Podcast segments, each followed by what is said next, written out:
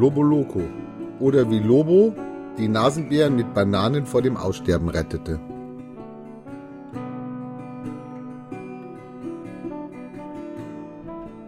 Die Cataratas und seine gefräßigen Nasenbären. Donnerstag, den 4. Juli 1996. Mein Wecker piept.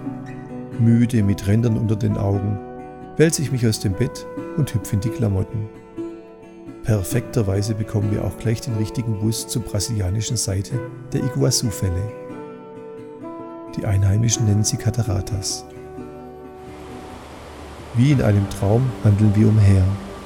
Das Grollen und Getöse der unzählbar vielen Wasserfälle ist allgegenwärtig. Früher ein abgelegenes Heiligtum der Urwaldindianer und nun alles vom Tamitenvolk erschlossen und kommerzialisiert.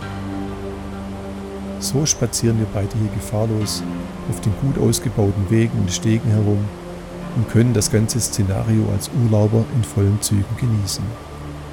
Der brasilianische Teil befindet sich vorwiegend unterhalb der Fälle.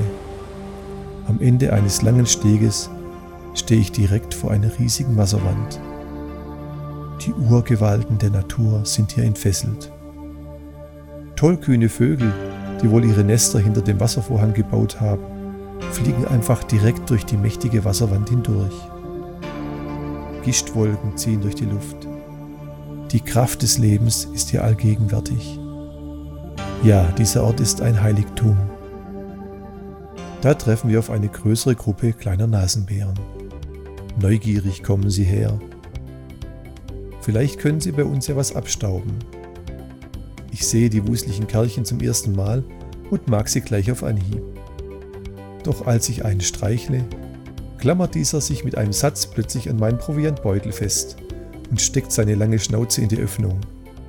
Da hängt einfach ein Nasenbär an meinem Beutel und beißt herzhaft in meine Bananenvorräte aus Curitiba. Seine langen Klauen sind fest in den Beutel gekrallt. So traue ich mich kaum, ihn anzufassen. Mit Mühe und Not bekomme ich ihn dann doch abgeschüttelt. Aber mittlerweile hat er alle Bananen angematscht und mit Bissspuren versehen. Na gut, ich verteile die kaputten Bananen an die restlichen Nasenbären. So darf heute jeder mal.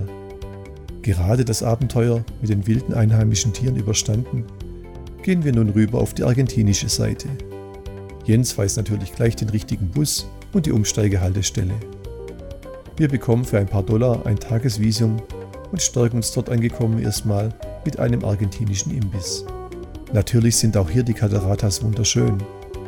Alles ist noch etwas riesenhafter, mit viel mehr Stegen und Wegen.